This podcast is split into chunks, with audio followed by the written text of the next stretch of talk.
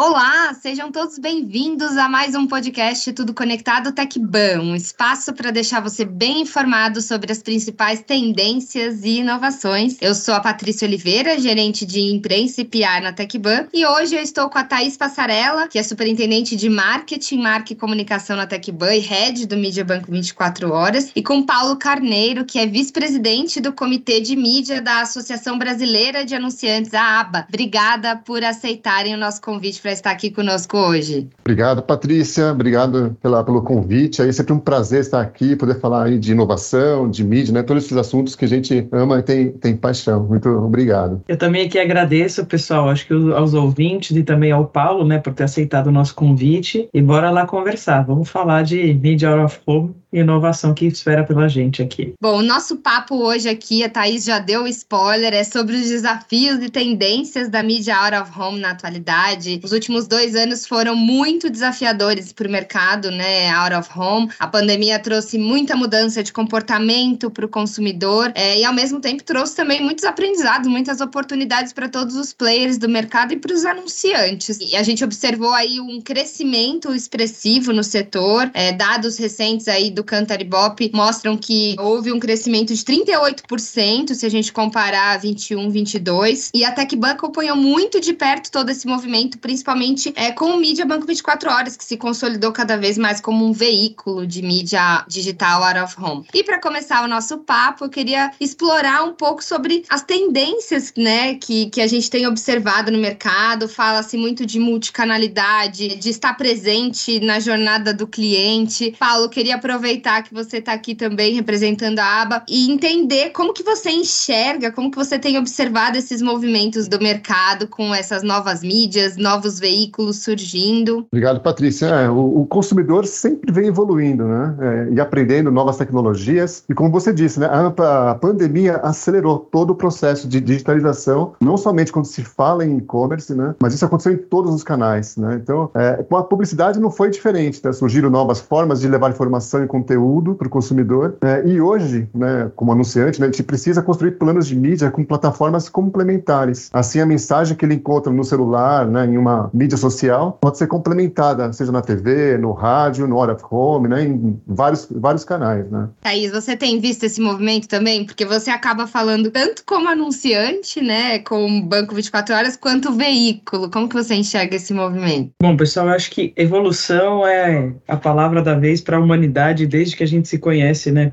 por gente. Sempre é um desafio para as empresas. Como é que a gente vai conversar melhor, né, com o cliente, seja ele se há uma segmentação ou não, se há novos públicos para aderência de novos negócios. Então, acho que sempre a empresa, né, tá alerta o que está acontecendo com o consumidor. E não é diferente quando a gente olha veículos, né? O veículo ele tem que entregar na jornada toda. Se fala muito de jornada, né? Mas a verdade é que não tem uma única jornada, né? A gente é, todo mundo é multi multijornada, imagine então né, com as diferentes pessoas. Então, acho que o papel de cada veículo, né, o papel de cada é, é, tipo também de veículo, né, seja TV, seja out of home, seja rádio, internet, é entregar né, a, a, a, o melhor formato pensando na audiência. Então, o que eu vejo é muita tecnologia embarcada cada vez mais, né, um uso de dados praticamente essencial para qualquer veículo, Acho que dados, nunca se falou tanto em dados. A questão é realmente agora como é que é, se dá esse manuseio de dados e como é que se dá análise sobre a informação que a gente tem. Acho que esse, para mim, é o grande desafio quando a gente fala de multicanalidade, né? Porque tem uma tendência de querer usar os mesmos KPIs em diferentes veículos e a gente sabe que isso causa uma super confusão e cada veículo tem aí o seu papel. Então, acho que esse é um grande desafio, né? Como é que você faz cross-mídia com KPIs absolutamente diferentes? Muito interessante, muito bom. E tentando agora descer o tema especificamente para a gente falar de mídia out of home no Brasil, né? A gente encontrou aqui alguns dados do Cantar Bop que mostram que 85% dos brasileiros foram impactados, né, no, entre o final de 2021 e o início de 2022 por uma publicidade na mídia digital out of home. É, e isso representa um aumento de 7% ao longo dos últimos cinco anos. Então a gente está é, retomando de fato aí em patamares é, pré-pandemia, vamos dizer assim, né? E na verdade superando, né, pelo que a gente vê dos dados aí do, do Cantaribop. Thaís, na sua visão, que desafios que a gente tem ainda para impulsionar ainda mais a mídia é, é, digital out of home no Brasil? Bom, Patrícia, o que eu vejo assim, né, falando de desafios e também de tendência, quando a gente olha o OH no Brasil e no mundo, né, tem alguns, alguns, acho que, tópicos importantes para abordar aqui. Primeiro aqui, é, de uma maneira geral, até pela relevância que o out of home tem ganhado, né, eu acho que o mercado brasileiro tem, tem experimentado mais e comprovado mais o out of home, algo que o mundo já faz há bastante tempo. Então, acho que a primeira tendência, o desafio realmente é essa retomada de investimentos no OH e no mercado publicitário. Então, como a gente viu, né, o primeiro semestre, praticamente o ano de 2022 inteiro, foi um crescimento em relação a 21, mas 21 também não tem uma comparação, 2021 não tem uma comparação muito, muito expressiva, né, dado a pandemia, já que a gente está falando de out of home. Então, mas o que eu vejo é 2022 chegando a patamares de 2019, que é quando o out of home estava no auge, né? Então, acho que a primeira questão que, como out of home, a gente vê é essa tendência, né, de retomada de investimentos a partir de 22 e principalmente 23, né, onde pessoas realmente têm uma mobilidade um pouco maior. Acho que um outro desafio, desculpa misturar aqui desafio com tendência, mas eu acho que essa é a grande, a grande equação, é como é que a gente se diferencia com dados, porque hoje ainda o Orofom, ele tem esse desafio de como é que você mensura e entrega para o anunciante, para as agências, o que está sendo pedido. Então, acho que dados e mensuração é uma grande, um grande desafio, uma grande tendência. Tem outras questões que eu fico pensando também, que é a parte de segurança. Então, a gente fala muito que o Out of Home entrega brand safety, principalmente o digital Out of Home. Então, acho que é uma pauta e investimento relevante que o OH tem que olhar, né? A parte de fraude e segurança. E acho que tem um terceiro item que as empresas têm feito muito bem de Out of Home, especialmente de novo as digitais, né? Que é sustentabilidade como posicionamento final a gente sabe, né, que acho que todo mundo é responsável aí pelo, pela essa agenda ESG e sustentabilidade é uma pauta relevante que o digital permite muito, muitos avanços nesse, nesse quesito, né. Outro desafio e tendência que eu vejo é muito a programática. A mídia programática tende a avançar muito automação, ou seja, né, é uma força do presente, para mim é uma existência futura, ou seja, quem não tiver a programática embutida na hora fome, eu acho que vai ser um pouco mais complicado de conseguir alavancar também resultados. Acho que eu vejo mais, talvez, acho que duas outras desafios e tendências, né? O primeiro é uma integração, né? Como o Paulo falou muito bem, que é como é que o Out of Home se integra com o digital e com outros serviços. Então, acho que essa também é um desafio e uma tendência que eu vejo que o mercado brasileiro está começando a andar e é, não posso deixar de dizer, né? É assim, tem muitos novos entrantes. Acho que isso é uma coisa super saudável para o mercado. O Media Banco 24 Horas, por exemplo, é um, né? Novo entrante. A gente está aí há é, cerca de três anos. Então, acho que para os novos entrantes e para o mercado como um todo, você acaba tendo mais opções de chegar até o cliente, a gente falou no começo de jornada, né? E ao mesmo tempo, acho que é um super desafio para os anunciantes e para as agências conhecerem realmente essa diversidade de out of home que entrega relevância, que entrega comprovação e que vai além do óbvio, que é isso que o out of home também está pedindo muito. A gente tem que sair do óbvio, a gente tem que chegar em lugares que realmente o out of home não se consome só nas grandes avenidas. Se a gente está falando de jornadas, se a gente está falando de cliente, a gente tem que olhar para todos os setores, para todos os perfis de pessoas que a gente tem pelo Brasil. É bem interessante que você trouxe um, uma, um dos pontos que você trouxe aí de tendência, justamente essa questão é, de dados, né, de informação, da importância. Paulo, nesse sentido, falando em métricas, em efetividades das campanhas, né, out of home digital, out of home, que avanços, que oportunidades que você tem identificado aqui no Brasil e até comparando com o que você tem observado no mundo? A, a gente pode avaliar uma, uma campanha, né, com out of home por diversos KPIs, né, mas acho que com, com, o avanço das tecnologias, as próprias agências de publicidade, né, junto com os anunciantes, é, já podem ter estimativa de dados muito bem atualizados, né, quase em tempo real do que acontece. E com a digitalização, o Brasil vem adotando as melhores práticas do que acontece no mundo. Então, quase não tem mais uma, uma diferença como existia né, antes. Né? Então, desde dados de geolocalização, radiofrequência, dados dos celulares, apps, até informações de engajamento. Né? Então, você pode ter pesquisa é, de visibilidade, de call to action. Com a pandemia, a gente aprendeu a usar o QR Code, né? Que era sempre um, um risco, mas foi, acho que foi tão massivo nas lives, né? As pessoas aprenderam a usar QR Codes. Então, ter o QR Code no Hora of Home ajuda a pessoa a complementar a mensagem, né? Entender e, e buscar, eu acho que e aí avançar nisso aí. Então, acho que a gente já saiu desse, desse estado de Hora of Home para o digital Hora of Home, né? Então, que isso que entrega muito mais dinamismo e informação em tempo é, real. Mas acho legal também uma parte que a Patrícia até, até citou do ESG, né? É, o mundo, né? Pré-pandemia e pós-pandemia é outra. A preocupação com as pessoas, a preocupação com o meio ambiente, né? Então, é, aumentou muito. Uma métrica que é muito forte agora é toda a parte sustentável, todo esse ESG. É importantíssimo a gente entender né, o que a empresa é, oferece para o consumidor e como está chegando no consumidor, né? Se chega no, de uma maneira muito mais é, equilibrada, saudável, né? E, e social, né? Então, acho que isso que, que vai determinar o futuro né, muito de, de, escolhas, porque eu acho que, como você falou, tem vários entrantes, né, é, várias formas. Eu acho que a pandemia ela, ela, ela foi curiosa porque ela represou um pouco essa saída né, para as ruas e a gente conseguiu achar novos espaços, né, novos olhares. Então, assim, a, a parte comportamental é, ela mudou. A gente vai, vai sentir isso, já vem sentindo, mas a gente vai sentir isso ao longo dos anos, né, de, de saber preservar, de cuidar. Então, assim, mesmo aqui, né, quando a gente fala de São Paulo, que tem a lei da cidade limpa, né, qual é a melhor forma de você conseguir interagir, levar mensagem, levar conteúdo, de uma maneira que você tenha todo esse cuidado né, com o meio ambiente, aí, com, com a própria poluição né, né visual. Então, acho que, além das métricas né, que a gente fala, métricas de mídia, né, vai ser muito importante a gente também estar tá trazendo essas métricas de SNG. E falando de mídia digital out of home, vocês acham que a mídia digital out of home está caminhando para se tornar cada vez mais uma, um, um marketing de experiência? Assim? Qual que é o futuro do digital out of home na visão de vocês? Queria que é a pergunta de milhões, eu sei,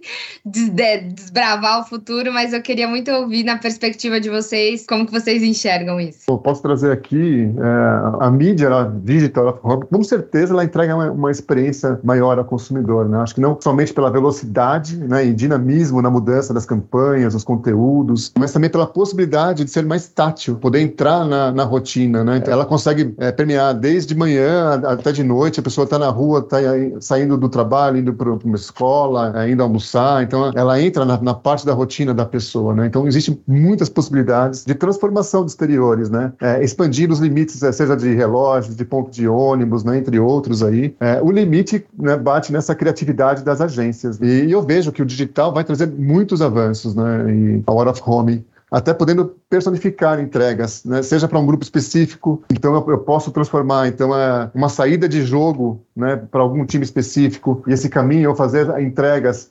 informações né, do que aconteceu, né, e, e, trazer um pouco esse conteúdo e levar essa jornada junto, né, ou até mesmo para um único consumidor que eu consigo identificar através de toda essa parte, né, seja já localização, né, seja do de app, né, seja de um QR code, que ele consigo, vai continuar fazendo isso. Então, a experiência que eu tenho hoje, ela é, assim, anos-luz diferente do que eu tinha há alguns anos atrás, né. E para você, Thaís? Bom, o que eu acho, assim, Patrícia, complementando aqui, né, acho que o que o Paulo falou é 100% já consistente, mas acho que complementando aqui o que eu vejo também quando a gente fala de é, experiência e futuro do Digital Orofone, eu acho que tem um ponto que é essencial que para mim é o Orofone que o Digital Orofone que permite isso, que é capilaridade. Quando a gente pensou aqui o Media Banco 24 horas, a primeira coisa que a gente falou é, ele vai ser um veículo Orofone, OK, mas a gente vai começar 100% digital ou a gente vai fazer parcial? E a primeira e foi muito claro que a gente precisava ser digital. Primeiro porque é só no digital que a gente consegue oferecer essa capilaridade e segmentação que o Brasil precisa, né? Que acho que os anunciantes precisam. Então, fora brand safety, fora toda a comprovação de mídia, enfim, as conexões que a gente tem com outros veículos. Então, eu acho que o digital permite essa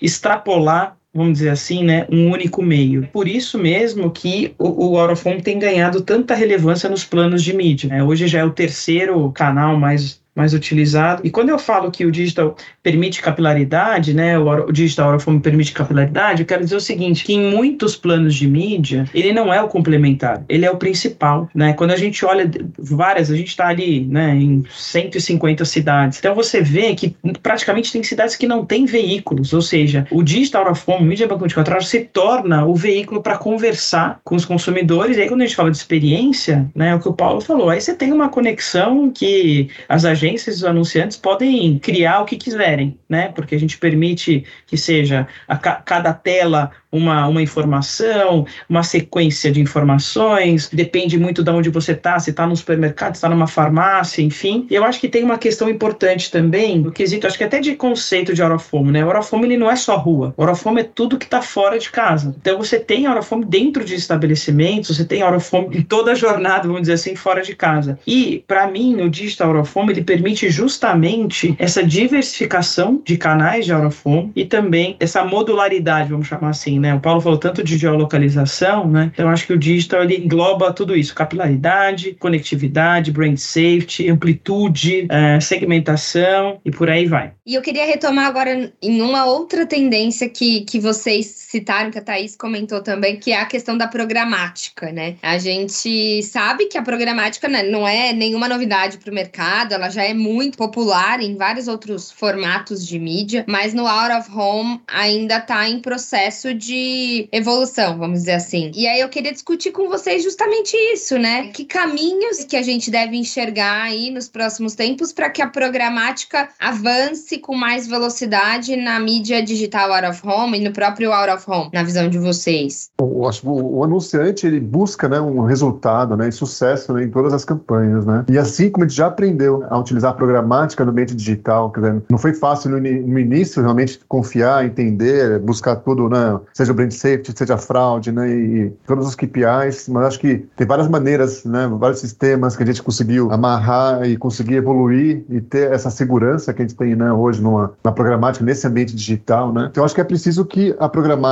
né, para o Out of Home ele seja estimulado da mesma maneira como foi né, iniciado no digital. Eu acho que, inclusive, que agora a, a, a programática para o Out of Home ela tem uma vantagem, porque antes era uma coisa inédita, né, que a gente foi entrando, pisando em ovos, entendendo. Agora a gente já sabe o que é. A possibilidade de evolução e crescimento é muito maior, né? muito mais rápido. Né? Mas, mas somente testando né? e vendo na prática acho que os resultados é que os anunciantes vão ter essa confiança e alavancar o uso. Né? Então é, é claro que vai ser que ter um trabalho né? de é, que entregar consistência né? em alcance, em valor, para conseguir ser competitivo e, e entender a, é, qual é essa, essa parcela da, da campanha né? que a gente vai colocar aí para uma programática para o digital home, né? Queria colocar só três questões. A primeira é justamente isso, né? Quando eu falei lá de KPIs e de dados, é como é que a gente mede a programática do digital versus a programática do out of home? Acho que essa é uma primeira questão importante aqui para a gente resolver, vai. Acho que a segunda delas é realmente como é que o mercado publicitário tem mais, não só conhecimento, mas uso da programática. Hoje a gente vê ainda a programática, vou chamar elitizada, né? Mas você tem algumas marcas, as maiores marcas, vamos dizer assim, usando a programática e alguns anunciantes médios, né? Então acho que esse também é o desafio, como é que a gente populariza a programática para aí sim ser um canal do Aurofone. E acho que o terceiro ponto realmente é a gente ter o time, né, os times Aurofone, ou seja, os veículos do Aurofone, terem conhecimento da programática e fazer as devidas conexões, porque acho que esse também é um grande alavancador da programática, né? Os veículos têm que estar prontos para estarem conectados e aí sim o mercado como um todo vai evoluir. Falando nessa questão de evolução de mercado, Thaís, eu fui procurar aqui os dados né, do, do Media Banco 24 Horas e eu vi que, que ele dobrou de tamanho nesse ano em número de telas. Né? Então a gente está observando esse crescimento muito de perto. Eu queria que você me explicasse ou comentasse um pouco aqui a que, que você atribui todo esse crescimento, se está atrelado a todas essas tendências e movimentos que você trouxe aqui, que o Paulo também trouxe, se você identifica algum outro elemento. Ah, certamente, né? Acho que o Orofome, como eu disse alguns discursos atrás aqui, ele tá no hype, né? Assim, tá, tá na sua fase, talvez, acho que mais, mais glamurosa, né? Então você vê um amadurecimento do mercado para usar o Orofome, para acreditar no Orofome. Isso a gente se deve à seriedade, né? Que o setor de Orofome, enfim, tem, as empresas de Orofome têm feito, né? O seu trabalho. Acho que aí o segundo ponto, pegando nessa onda de o mercado tá aquecido para Orofome, que a gente conseguiu muito comprovar né, com os anunciantes é que essa modularidade capilaridade faz muita falta e é um gap que o mercado não consegue oferecer. Então, de novo, né, a gente está ali nos grandes centros, óbvio, mas também está na periferia, em lugares mais afastados, enfim, acho que isso se deve à força que o Banco 24 Horas tem. Então, o Banco 24 Horas é um negócio que movimenta trilhões né, ao longo do ano, é um lugar que tem muita movimentação de gente com dinheiro na mão, com consumo. Então, a gente está no ambiente de consumo, a gente está no ambiente de muita movimentação, né,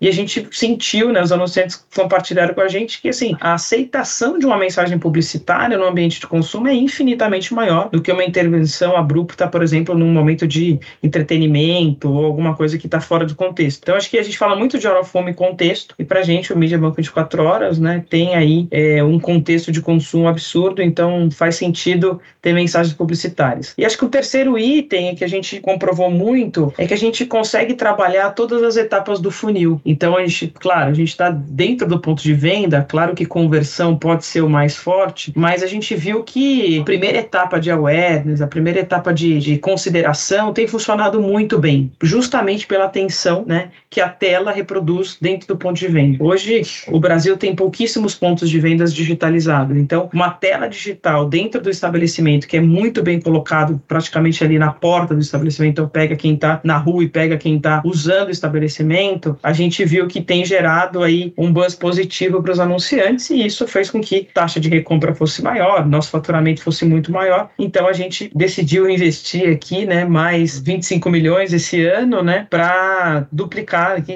dobrar de tamanho, aí a gente vai crescer aí para bastante é, novas capitais, novas cidades. Para finalizar, né, caminhando aqui para o final do nosso podcast, eu queria muito ouvir de vocês o que, que o anunciante está valorizando mais na composição dos planos de mídia nesse momento. Não sei se a gente pode dizer pós-pandemia, mas nesse ano agora de 2022 e nos próximos, na visão de vocês, o que está sendo priorizado para a composição dos planos de mídia? É, Patrícia, a, as jornadas não são mais lineares como eram no, no, no, passado, né? E acho que o próprio consumidor hoje, né, ele, ele passa de uma fase de awareness para conversão diretamente no mesmo segundo, né? Dependendo da, do estímulo que a gente consegue trazer. Eu acho que isso que, que, que a Thaís falou, dizer, no momento que eu estou ali na frente né, de um banco, 24 horas ali aguardando a minha vez, né? Eu, eu, eu, fico um minuto, dois, três, cinco minutos ali, prestando total atenção, né? O que está acontecendo. E aí isso pode ser a, o gatilho, né? De, de converter, né? De, de considerar, né? E levar uma informação, um conteúdo que é, que é muito bom. Então acho que não, não existe mais né? ser on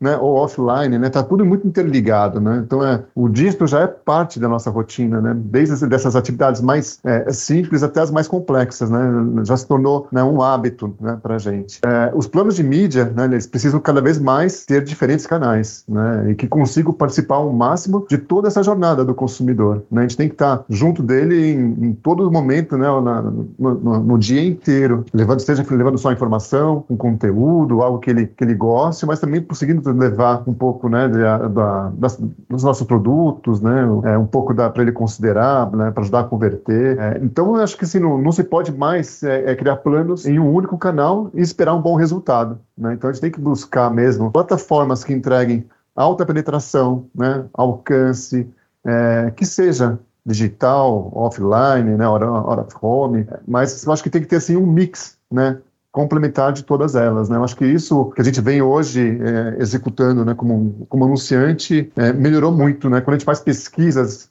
para entender como que o consumidor está pegando a informação, se ele está entendendo, né? se ele tá, a gente vê um, um, avanço em todas as pesquisas. Assim, quanto mais a gente consegue ter essa capilaridade, né, mais a gente consegue ter um melhor resultado. Então, é a recomendação que eu sempre faço, os nossos avós já falavam, né, não, não, se coloca todos os ovos na mesma cesta, isso vale muito para a mídia. Né? Então, assim, você precisa realmente levar né, a, a multicapilaridade aí para várias formas de estar tá no seu consumidor em, em qualquer lo, local, né? Seja ele na casa, seja ele fora de casa, no ponto de venda. Então, quanto mais expandir esse, esse olhar do consumidor, a gente vai estar tá com um plano melhor para ser executado, né? Bom, Paulo, Thaís, obrigada pela, pela conversa. Com certeza foi um papo muito enriquecedor aqui para os nossos ouvintes. Agradeço muito a participação de vocês. Muito obrigado, Patrícia, aí, obrigado, Thaís, obrigado pela oportunidade de falar de tecnologia, né? É, a gente gosta muito, a gente passaria aqui horas falando, e é sempre que precisar, pode, pode me chamar que estou à disposição. Muito obrigado. Bom, eu queria também agradecer, obrigado a Paulo, obrigado a Patrícia, obrigado a todo o time aqui do Tudo Conectado TechBan, e obrigado também né, aos ouvintes aqui. Espero que vocês possam escutar mais vezes, compartilhar e mandar dicas para ver quais são os próximos que a gente vai falar. Mas queria, de novo, né? Fiquem à vontade de participar nos próximos também. Um abraço, obrigado a todo mundo. Bom, é isso. O Tudo Conectado TecBan fica por aqui. Antes de encerrar, eu convido todos vocês, ouvintes, a seguirem o podcast na sua plataforma de streaming favorita para não perder nenhuma novidade e interage com a gente no LinkedIn também da TecBan, manda suas dúvidas, suas sugestões. Conto com a participação de todos vocês. Um abraço e até a próxima.